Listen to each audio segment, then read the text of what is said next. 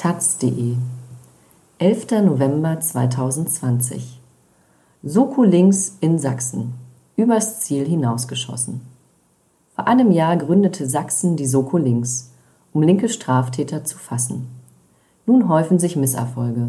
Zwei Festgenommene kommen frei. Von Konrad Litschko. Dresden, Berlin, Taz. Innenminister Roland Wöller selbst machte die Festnahmen öffentlich. Im September waren zwei junge Männer in Dresden verhaftet worden. Der Vorwurf? Zwei linksextreme Brandanschläge 2019 in Sachsen. Der CDU-Minister frohlockte über den Ermittlungserfolg. Nun aber wendet sich das Blatt. Das Landgericht Dresden bestätigte am Dienstag der Taz, dass es die Haftbefehle gegen die beiden Beschuldigten aufgehoben hat. Die Beweislage gebe einen dringenden Tatverdacht nicht mehr her, sagte eine Sprecherin. Einer der Männer wurde am Montag aus der Haft entlassen, der zweite bereits Ende Oktober. Jürgen Kasek, einer der Verteidiger, spricht von einem Skandal, dass die Betroffenen überhaupt inhaftiert wurden. Die 22 und 23-Jährigen sollen im August 2019 einen Brandanschlag auf den Neubau der JVA Zwickau und drei Monate später auf eine beteiligte Baufirma in Rodewisch verübt haben mehrere hunderttausend Euro Sachschaden entstand. In Bekennerschreiben wurden die Taten als Beitrag zum Kampf gegen eine Welt der Unterdrückung und Ausbeutung erklärt. Die Brandstiftungen reihten sich ein in eine Serie an linksextremen Anschlägen in und um Leipzig, die vorerst allesamt unaufgeklärt blieben. Sachsen gründete darauf im November 2019 eigens eine Soko Links beim LKA um die Ermittlungen nach Tätern zu forcieren. Beweisführung mit Polizeihunden. Doch einer der ersten großen Erfolge, die Festnahme des Dresdner Duos, stand von Beginn an auf wackeligen Füßen. Denn die Ermittler wollten die Männer aufgrund einer Geruchsspur überführt haben, die ein Polizeihund sowohl an einem nicht gezündeten Brandsatz als auch in der Wohnung der Betroffenen gewittert haben soll. Aufgespürt hatte die Soko einen der Männer wegen eines kritischen Online-Postings über die Baufirma, deren Inhaber mit einer AfD-Großspende für Aufsehen sorgte. Die Verteidiger gingen nach den Festnahmen umgehend gegen die Haftbefehle vor. Und das Landgericht Dresden gab ihnen nun Recht. Selbst wenn die Geruchsspuren verwertbar wären, reichten sie allein nicht für eine Verurteilung aus, heißt es nach Taz-Informationen in ihrem Beschluss. Sonstige Indizien oder Beweismittel aber fehlten und seien nach gut einem Jahr Ermittlungen auch nicht mehr zu erwarten. Auch das Posting beweise nicht die Tat, so die RichterInnen. Und auf den Handys der Männer haben sich ebenso nichts Belastendes gefunden. Eine Verurteilung der Beschuldigten sei damit nicht mehr sehr wahrscheinlich. Verteidiger Kasek spricht von einem Eindruck politischer Ermittlungen. Die Soko-Links und Innenminister Wöller wollten einen Ermittlungserfolg auf Biegen und Brechen.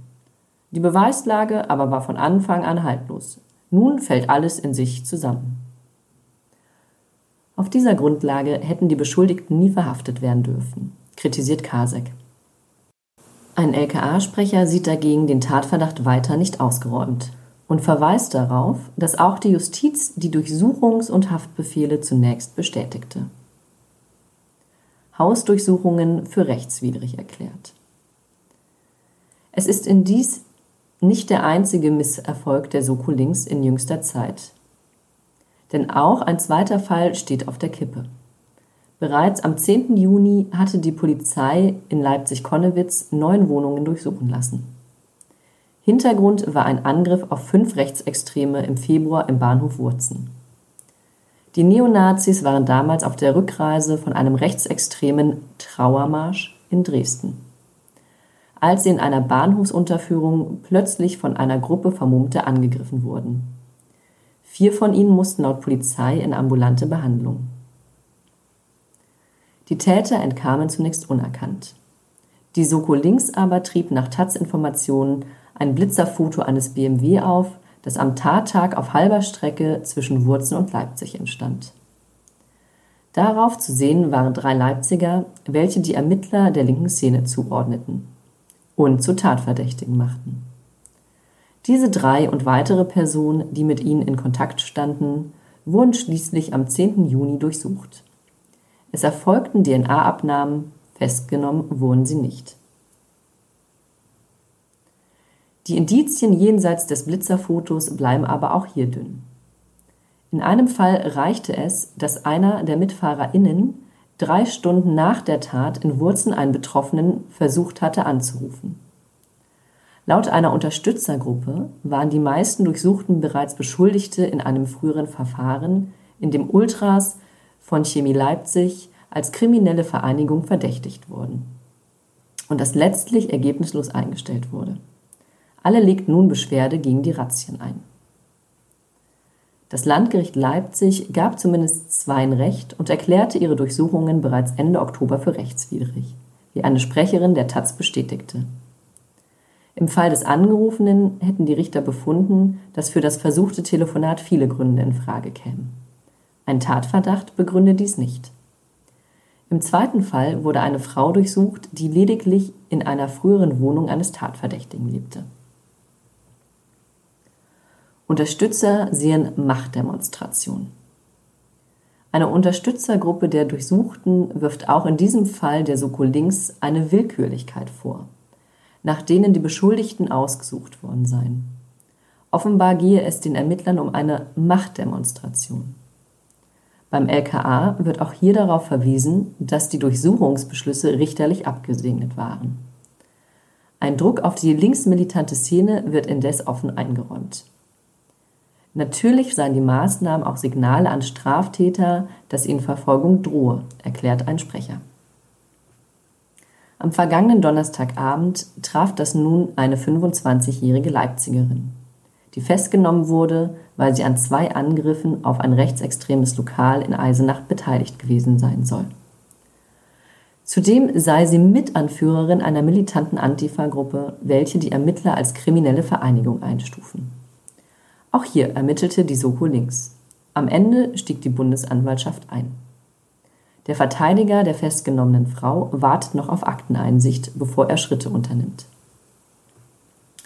Soko Links ermittelt zu Gegenprotesten bei Corona-Demo. Die Soko Links widmet sich derweil bereits neuen Aufgaben.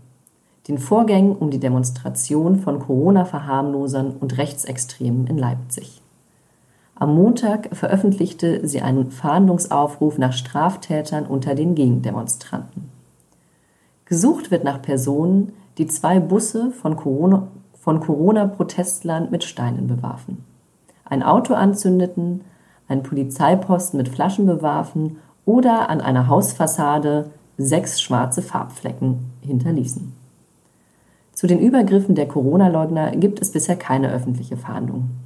Dies, so der LKA-Sprecher, könne in Kürze aber noch folgen.